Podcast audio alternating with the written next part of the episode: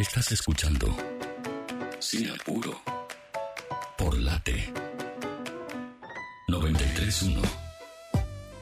Seguimos en Sinapuro con ustedes hasta las 6 de la tarde. Mencionábamos hace un rato este episodio de esta semana relacionado al consumo de cocaína y tuve la oportunidad de escuchar em, un, un, testimonio que me sirvió mucho para entender algunas de estas cuestiones, que fue de uno de los representantes de ARDA. ARDA es la Asociación de Reducción de Daños de Argentina. Su presidente es Gustavo Zubusinski y lo tenemos del otro lado en Sinapuro. ¿Cómo te va, Gustavo? Jonas Guiot te saluda. ¿Qué tal, Jonas? Buenas tardes para vos y para la audiencia. Buenas tardes, la verdad un placer eh, hablar con vos. Entiendo que ya trabajan hace más de 20 años en prevención y tratamientos relacionados al consumo. Eh, y quería eh, arrancar a, preguntándote qué, qué es lo que hacen ustedes básicamente desde ARDA y qué enfoque le dan a esta problemática.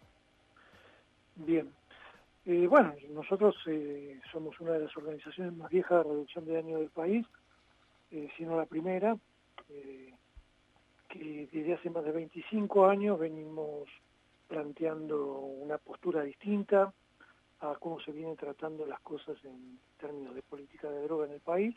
Uh -huh. tenemos una posición antagónica a lo que es el abstencionismo prohibicionista reinante que toma, bueno, es que hace 50 años que se viene eh, ejerciendo en el país y demostrando un día tras otro las terribles fallas que tiene, la falta de respuestas que está dando como, como comunidad científica hacia una respuesta que la sociedad está demandando.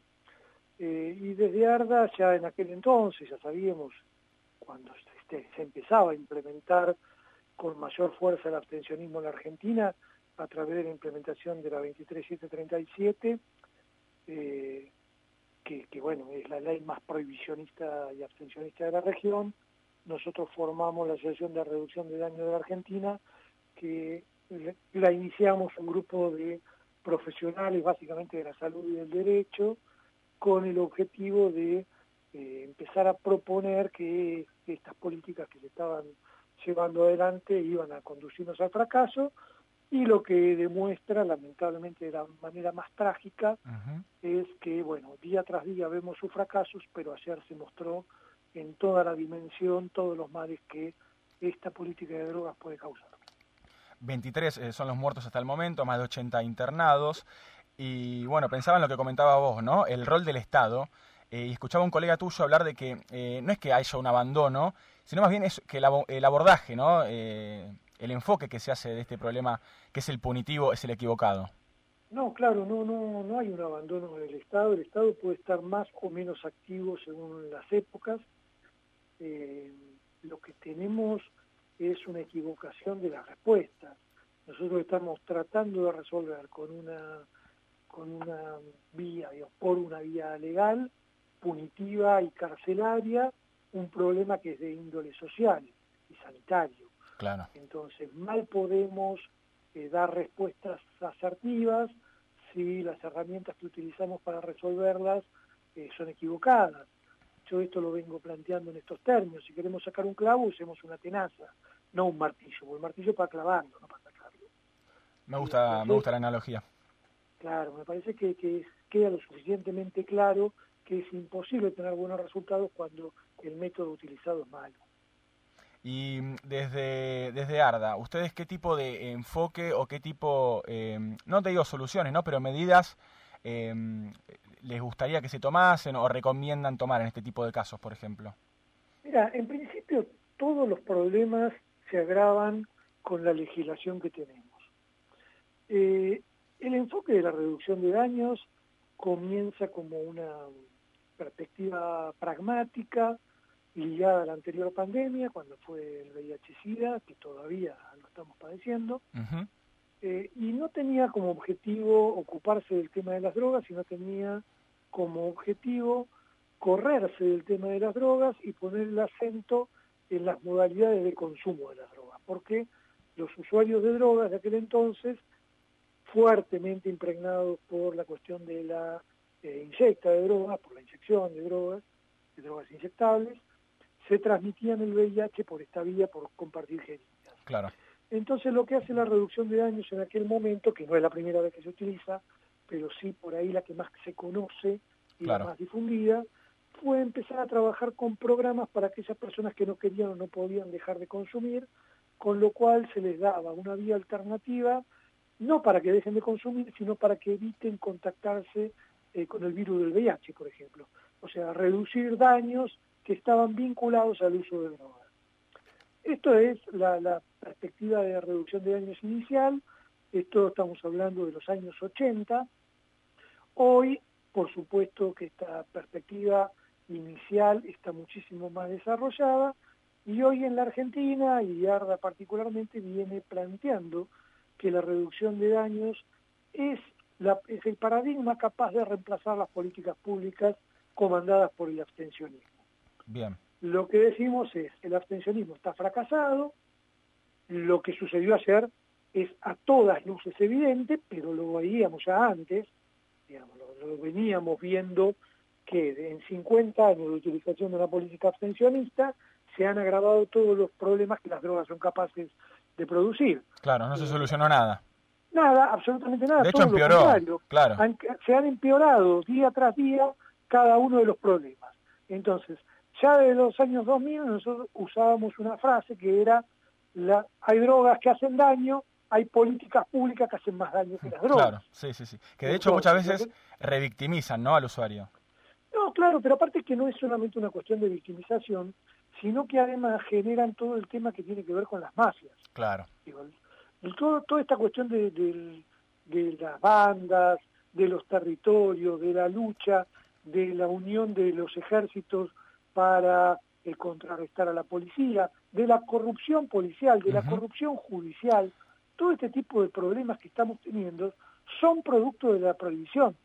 No es que se arman por otra causa. No, se entiende, se eh, entiende. es consecuencia directa de, Estados Unidos. Claro, es consecuencia directa del provisionismo, básicamente, eh, que se arme esta connivencia entre el poder, entre el poder judicial, entre la fuerza de seguridad y el narcotráfico, básicamente. Tal cual, tal cual. Era, era digamos, se crea el, narcotráfico. Sí, sí, sí. Se ilegaliza y se deja en manos de la regulación de las mafias una sustancia que podría tenerse bajo la regulación estatal. Me quería hacer un paréntesis y recomendar a la audiencia, eh, bueno, también a vos, eh, Gustavo Zusinski, con quien estamos hablando, si es que no leíste, eh, una nota muy interesante de Virginia Messi para el diario Clarín, donde sí hace más enfoque en, todo lo que tiene que ver con las bandas de narcos y todo el problema que tiene que ver con eso, bueno, y lo que sucedió esta semana. Eh, vos recién hablabas, bueno, del fracaso básicamente de las políticas prohibicionistas y es acá donde cabe eh, pensar quizás otra alternativa, como puede ser la despenalización, la legalización, etcétera. Eh, pero estamos hablando de quizás drogas sintéticas, drogas más duras. ¿Qué postura tienen desde ARDA respecto a esto en relación a la cocaína? No, no, no, sigue exactamente el mismo camino. Aquí no hay una, cuestión de diferenciación de sustancias. Si bien, por, supuesto que, por supuesto que no son todas las sustancias iguales. No, no, más bien. No, esto eh, en buena hora vale aclararlo, para cada sustancia puede haber una regulación distinta. Lo que nosotros decimos que la forma de tratamiento de todas las sustancias es equivocada, incluso si nos queremos ir al lugar de las drogas más blandas, eh, si lo querés llamar en términos de duras o blandas, con todo lo que tenga que ver con la regulación del cannabis que hoy está produciéndose en la Argentina, de una forma absolutamente esquizofrénica. ¿Y por qué te digo esto? Porque en la Argentina vos tenés la 23737 que penaliza el cannabis y tenés la ley de cannabis medicinal que autoriza a eh, tener una cantidad de plantas para producir tu medicina. En el día de ayer hubo una detención en Neuquén de una persona que tenía permiso del ReproCam para tener sus plantas, con lo cual fue detenida una persona por el mismo Estado que es el mismo que la autoriza y el policía es el que decide qué ley utiliza. Es esquizofrénico, me parece que el adjetivo que utilizaste es el correcto. Em, hablamos de la ley 23737, eh, por lo que vos decís básicamente es evidente que, que, el, que, algún gobierno en algún momento va a tener que modificar esta ley, ¿o no? Sí, esto es una función del, del Congreso de la Nación. Nosotros tuvimos hace 11 años, creo ya, el fallo Arriola de la Corte Suprema de Justicia que dijo que eh, las detenciones para tenencia eh, eran inconstitucionales porque eh, eran opuestas al artículo 19 de la Constitución Nacional. Esto nosotros lo veníamos planteando desde el inicio de ARDA, fue uno de los primeros argumentos que tomamos. Finalmente la Corte Suprema falla en este sentido, toma las decisiones que tiene que tomar en relación al caso, que era el caso Arriola, y le dice al Congreso de la Nación, le recomienda que cambie la legislación sobre drogas y que dé de baja ese apartado del artículo 14 de esa ley porque era inconstitucional. Once años después seguimos con la misma ley, con el mismo artículo inconstitucional, con lo cual, si bien los poderes ejecutivos tienen algún nivel de responsabilidad, porque en líneas generales son los que presentan las iniciativas con mayorías parlamentarias, eh, todo el Congreso de la Nación es eh, responsable de esto. 100%. Eh, Sergio Berni, el ministro de Seguridad de la provincia de Buenos Aires, salió en su momento a decir que los que habían comprado cocaína en las últimas 48 horas debían descartarla. Me pareció una decisión atinada. quería ver, pensar que, quería saber qué, qué, pensás vos acerca de esto, teniendo en cuenta que, por lo menos desde mi perspectiva, es una, es una manera de acercarse a la reducción de daños, ¿no? Una vez, una vez que ya está hecho, digamos. Sí, sí, sí, absolutamente de acuerdo. Eh, a ver, más allá de las diferencias que yo puedo tener con el ministro Berni y de su forma de accionar, claramente en esta ocasión, y lo viene planteando, ¿eh? no, no, es, no es algo nuevo. Sí, es cierto. Eh, tiene algunas cuestiones que yo puedo criticarle abiertamente, no, no va el caso, porque en esta oportunidad eh, actuó correctamente. De hecho, nosotros, ARDA fue la primera organización civil que sacó una alerta en este sentido. Fuimos mucho más precisos y específicos que el ministro, porque nosotros planteamos la cuestión de si compraste cocaína, no drogas, cocaína, en la zona tal, en tal lugar, en el último tiempo, pues, extremar las precauciones. Después hubo alguna diferenciación del ministro que dijo drogas en lugar de cocaína, con lo cual llama un poco a la confusión porque parece que aquel que compró marihuana también la tenía que tirar, eh, y aquel que compró alguna otra sustancia, con lo cual llamó un poco a la conclusión. Pero evidentemente, más allá de estos tecnicismos, eh, la, direccionalidad de, de la frase del ministro fue absolutamente correcta y seguramente habrá evitado varios daños, muertes, intoxicaciones y demás. Sí, seguramente eh, algo habrá servido. Y bueno, a mí, también en el mismo sentido que vos, eh, si bien hay muchas cosas que no comparto, creo que fue, fue una, una, buena decisión salir a decir eso. Eh, también pensaba en lo difícil que es, ya yéndonos más del plano de las autoridades y demás, o, o de lo que puede ser el Congreso, etcétera, qué difícil también que, que debe ser generar que las personas no, no, que no haya estigmatización entre las personas hacia un adicto, por ejemplo, eh, cuando están todo el tiempo, digamos, revictimizándolos con este tipo de leyes, digo, también la mirada del otro, ¿no? No solamente de la autoridad, digo, sino también la mirada del ciudadano de al lado, o del familiar, o del amigo del familiar, de esa persona adicta o que está atravesando un consumo problemático. Eh, creo que también hay algo ahí, ¿no? De lo negativo a causa de todo esto, ¿no? También de prohibir, de darle un enfoque eh, ultra demoníaco y, negativo. No sé si estarás de acuerdo con esto. No, sí, sí, por supuesto, por supuesto. Estos son, son lo que nosotros que caratulamos como los daños sociales que responsabilidad también del prohibicionismo, ¿no? Porque el prohibicionismo o abstencionismo tuvo una forma de encarar el problema igualando de alguna manera al usuario de drogas con un delincuente. ¿Por qué? Por el simple hecho de que si vos penalizás la tenencia, cualquiera que tiene automáticamente está cometiendo un delito, con lo cual se convierte automáticamente en delincuente. Entonces, el simple hecho de tener una sustancia prohibida en la Argentina te une y te deja pegado a la representación de la delincuencia. La delincuencia, el vicio y toda una serie de connotaciones negativas que se sumaron a la conceptualización común del usuario de drogas. Y esto fue fuertemente, sobre todo en los medios de comunicación, en, los lugares de difusión de estas cosas, generando una opinión pública que tuviera esta connotación negativa de los usuarios, fuertemente eh, propuesta desde las equivocadas soluciones que proponía el abstencionismo. Claro. Entonces, eh, no es eh, de extrañar que si vos estás todo el día diciendo que tal cosa es tal otra, la droga mata, el delincuente es ladrón, el, perdón, el usuario de drogas es ladrón, porque la única forma de comprar las drogas sea robando, o la droga te transforma en un delincuente porque no podés parar de consumir, toda esta serie de patrañas que fueron los argumentos del abstencionismo, que no se verifican en la clínica, eh, hacen que la opinión pública vaya tomando una connotación negativa de un sector de la, de la sociedad. Y esto no pasó solamente con los usuarios de drogas, sino que se va trasladando eh, pues, en distintas épocas sobre distintos grupos sociales. Por ejemplo, y pasa lo mismo con los extranjeros. Ah, en algún momento te pasa con, no sé, los peruanos son todo tal cosa. Sí, sí, pasó con la, con la comunidad afrodescendiente en Estados Unidos también. Eh, cuando la DEA quería hacerle la guerra a las drogas, también usaban al enemigo común como eh, al, joven afrodescendiente.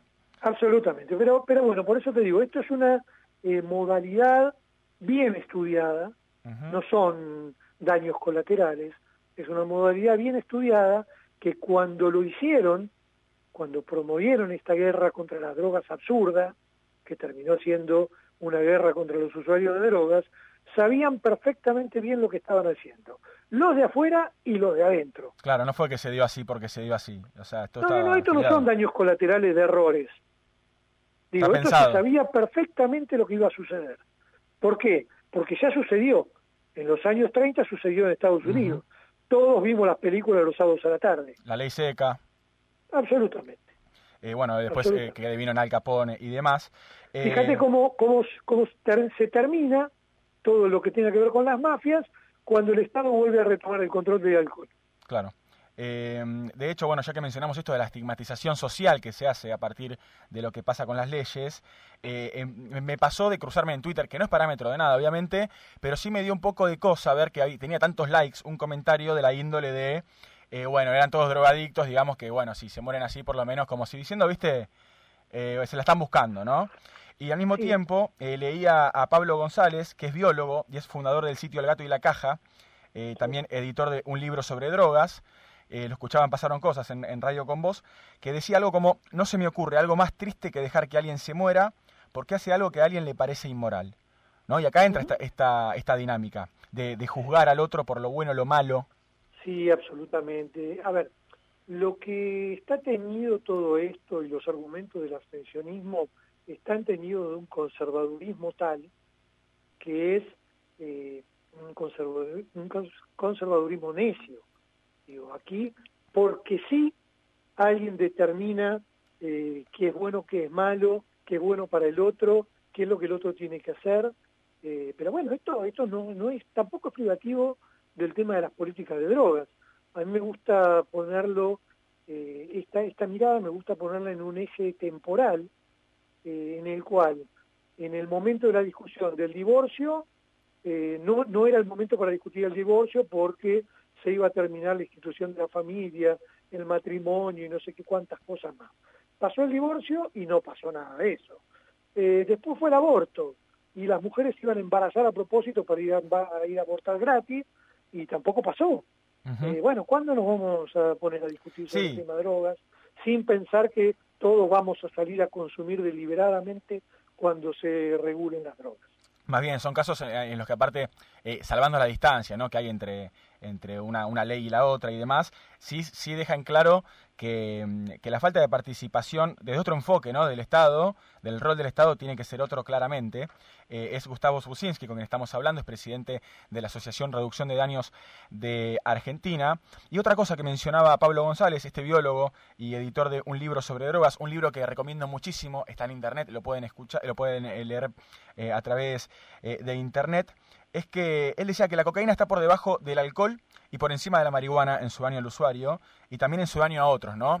Y entra acá como en una idea muy hipócrita también de pensar al alcohol como algo legal, que sin embargo hace estragos enormes, eh, que quizás no vemos todos los días en la televisión, obviamente, y en la radio, porque no pasan estas cosas como con la cocaína, pero que sin embargo es un daño enorme y, bueno, como vos bien decías, desde hace muchos años que es legal. Eh, digo, estaría bueno, ¿no? Que... Lo que pasa es que la legalidad o ilegalidad de una sustancia no depende de su bonomía. Claro. Esto es un error pensar que las cosas malas están prohibidas. Sí, tal cual. Eh, esto no, no es así. No tiene absolutamente nada que ver con esa realidad. Esto tiene que ver con una cuestión de intereses geopolíticos y una cantidad de otros intereses que están en juego en esta cuestión, pero no tiene que ver con lo intrínseco de la sustancia. Eh, si vos comparás el alcohol con la marihuana, es clarísimo el tema de los daños, eh, dónde están en uno, dónde están en el otro, una sustancia capaz de matar por sobredosis, la otra incapaz absolutamente de hacerlo, sin embargo la que en principio sería menos dañina está prohibida y la, eh, la, la más dañina está libre. Entonces, es una locura total pensar esto, y no para prohibir el alcohol. No, no, más bien. al contrario. Justamente para, usar ese enfoque y llevarlo a, otra, otras sustancias. Eh... cual, pero por eso te digo, el problema es un problema de regulación. Si el Estado regula, estamos todos mucho más cuidados. Si el que regula son las mafias, la policía o vaya a saber quién, bueno, estamos a merced de, la suerte que tengamos ese día. Sí, aparte, eh, en definitiva, ese triángulo, ¿no? Policía, política y narco, es el que, el que termina beneficiándose también del mercado ilegal. Sí, pero por eso te digo, a ver, las adulteraciones eran moneda de todos los días en, cuando el alcohol era prohibido. Las cegueras producidas por eh, alcohol metílico.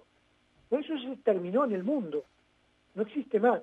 No sé si por ahí en algún país eh, de, de los musulmanes, que no los conozco bien, no conozco bien su, su manejo, pero sé que tienen prohibiciones con el alcohol y demás. Pero en el mundo occidental, esto no existe más, una adulteración con alcohol metílico. Puede pasar, sí, que alguien en su casa agarre el alcohol de quemar y lo tome. Pero no es que va a ir a comprar alcohol para tomar y le van a vender alcohol metílico. Claro. Pero eso porque lo regula el Estado.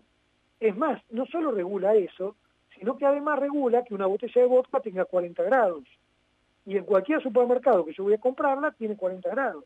Y cualquier marca que compre tiene 40 grados. Bueno, esto no pasa con la ilegalidad. Claro. Ah, la cocaína siempre estuvo cortada. Ahora, ¿con qué estuvo cortada? Bueno, depende. Depende de un montón de factores. Ahora vino cortada, cortada con algún opiáceo derivado del fentanilo. Bueno, mirá qué chiste y la verdad que es una situación muy triste eh, la, que, la que se vivió esta semana en relación a esto. Eh, también pensaba esto como un problema que es eh, muy sistémico, ¿no? que viene de hace mucho y que muy posiblemente la solución tampoco venga y nos caiga del cielo. Digo, es un trabajo muy largo el que, el que espera. Sí, pero hay que empezarlo, hay que empezarlo. Y el comienzo de todo está en la despenalización. Por eso nosotros venimos planteando esto. Después, si queremos avanzar y ir hacia una legalización y una regulación, que es hacia donde tendríamos que ir, bienvenido sea pero la despenalización es lo de mínima que hay que hacer. Exacto, la verdad, Gustavo, eh, un placer tenerte en el aire de Sinapuro. Eh, nos aportás mucha claridad eh, y también mucho conocimiento a esto que evidentemente necesita la mirada científica y también social y obviamente un enfoque que no sea el prohibicionista. Así que muchas gracias en nombre de todo el equipo. No, gracias a ustedes y para quienes quieran saber de nosotros, Arda Drogas en todas las redes sociales. Ahí lo pueden seguir a la Asociación de Reducción de Daños de Argentina en las redes sociales. Muchas gracias, Gustavo. Hasta luego, gracias a ustedes por el tiempo. Era Gustavo Spusinski, el presidente de esta asociación de reducción eh, de daños, con alguna información eh, que la verdad que nos sirve muchísimo. También quería aprovechar para eh, mencionar un libro que ayuda mucho a entender lo que pasa con el narcotráfico en Argentina, que es Narcosur, de Cecilia González. Ella es una periodista mexicana. Eh, ella habla de las organizaciones del narcotráfico, bueno, tanto en México como en Argentina, hace esta salvedad, porque se ha escuchado también, ¿no? De que vamos a México, bueno, no, nada que ver, en este libro ella lo explica muy bien, eh, son países muy distintos en términos de narcotráfico, eh, no se va hacia allá, pero obviamente hay incidencia y obviamente hay problemas con esto, y también ella dice que la organización más importante de Latinoamérica es el cártel de Sinaloa, algo muy interesante que plantea y la verdad que vale la pena muchísimo acudir a los textos de esta gran periodista y también ver el caso de Uruguay y Canadá, ¿eh? que ya hablando de otras sustancias, hablando de marihuana en este caso, que han legalizado toda la cadena de producción, venta y distribución, y otro caso de Portugal también, ¿eh? que pasaron de tolerancia cero a despenalizar a quienes tuvieran menos de, eh, de 10 dosis encima de cualquier tipo de droga. Y esto lo que hizo fue que bajaran las muertes, también las intervenciones y también las adicciones.